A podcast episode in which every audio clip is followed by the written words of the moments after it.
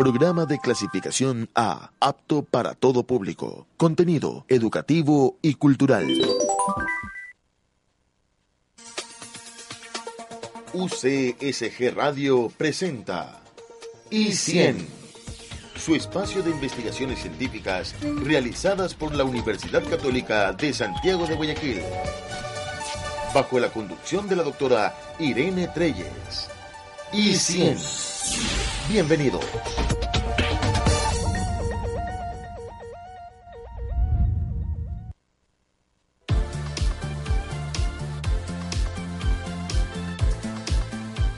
¿Qué tal amigos oyentes? Los saluda Irene Treyes. Bienvenidos a su programa I100, programa del Vicerrectorado de Investigación y Posgrado y de su Sistema de Investigación y Desarrollo, CINDE, de la Universidad Católica de Santiago de Guayaquil. Como cada sábado en este programa les presentamos investigaciones y proyectos realizados por docentes y estudiantes de la Universidad Católica en beneficio de la comunidad. En esta ocasión estamos conversando con la economista María Mercedes Baño y Fon, ¿verdad? Magíster, quien nos hablará sobre su libro publicado recientemente, Cuando los números hablan.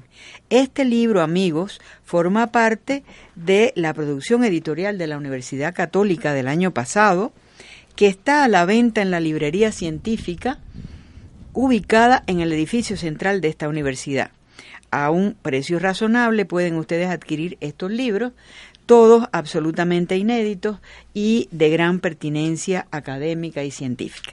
Bienvenida, economista, a nuestro programa. Muchas gracias. Saludos a todos los que nos escuchan en este momento. Eh, muchas gracias por la invitación. Efectivamente, eh, cuando los números hablan es el trabajo de muchos años dentro de esta hermosa profesión que es la docencia.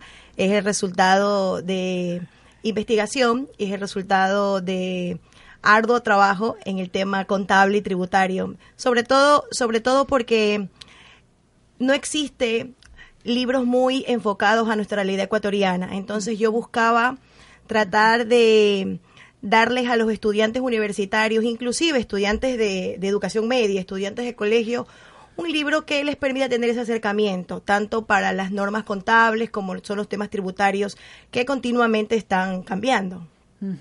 Eh, con relación a esta cuestión de la contabilidad y las normas tributarias, hay toda una representación social en la que me incluyo de que es un tema árido, que es un tema bien difícil, que es un tema muy complejo y que casi, casi es únicamente posible del dominio de unos pocos elegidos.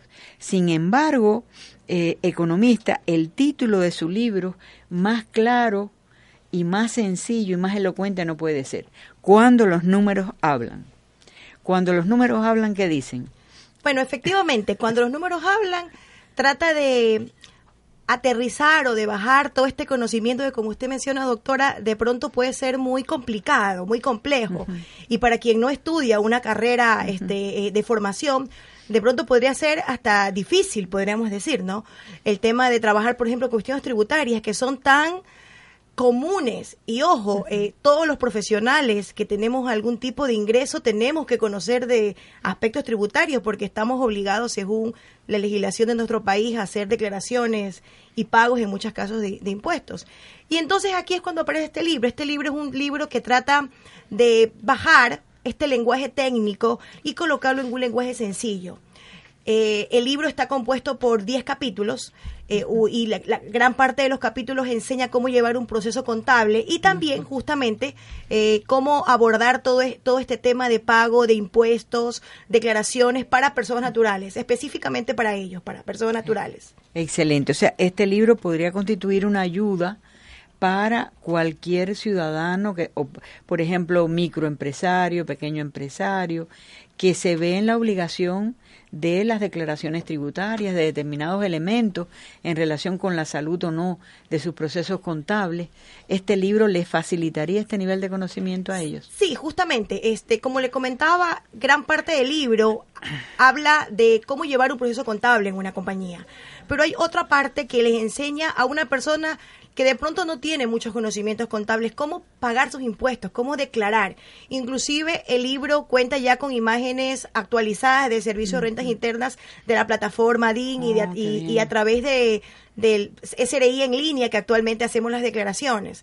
Entonces digamos que el libro sí puede ser una guía para alguna persona que de pronto no conozca muy a fondo los temas tributarios para poder hacerlo este como persona natural. Eh, esta, eh, este libro obviamente también podría constituir un texto para los estudiantes de la carrera.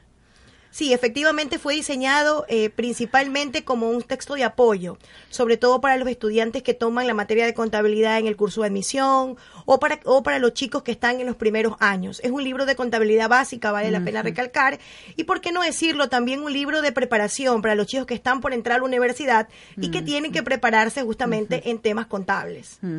Porque eh, eh, eh, con lo importante que resulta esta profesión, la misma representación esta de, de proceso difícil, complicado, arduo, como que espantará un poco a los chicos que quieren ingresar en la carrera.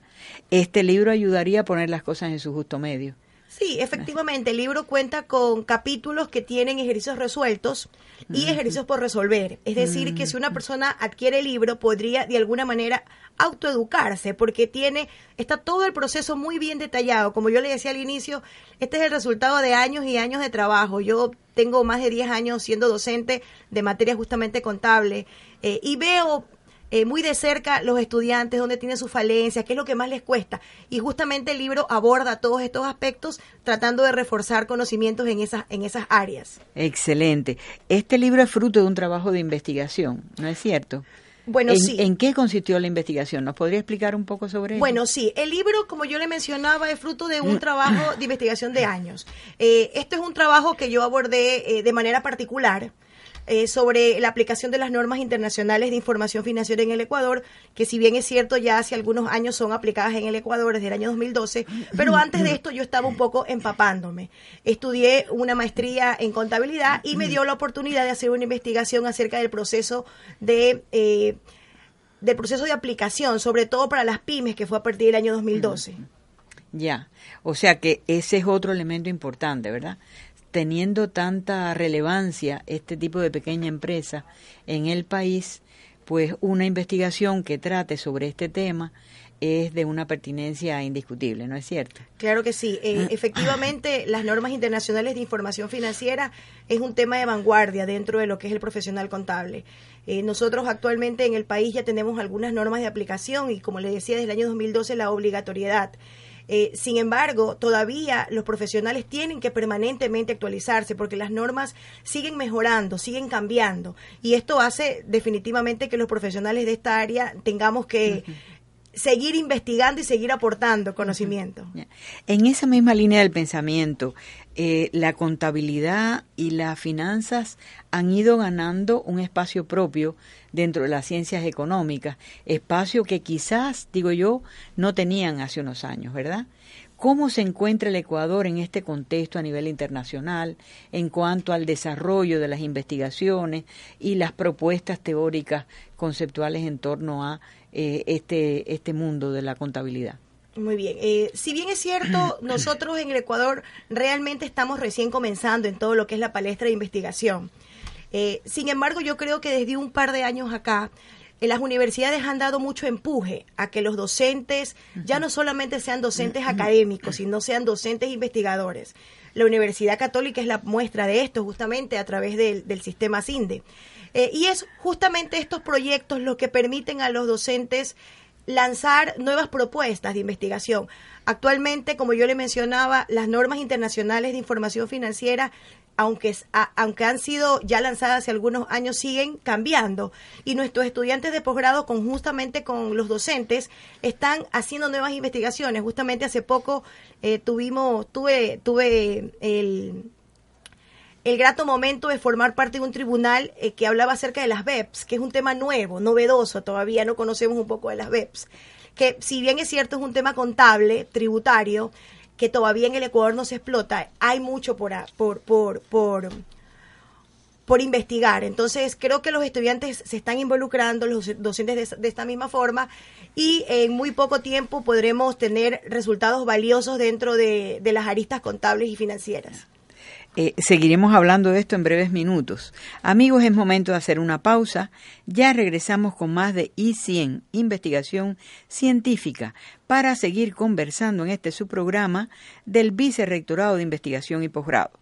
Recuerden que nos pueden visitar en nuestra página web, donde encontrarán audios, videos y fotos de este subprograma de divulgación científica. Amigos, ya regresamos. No se vayan.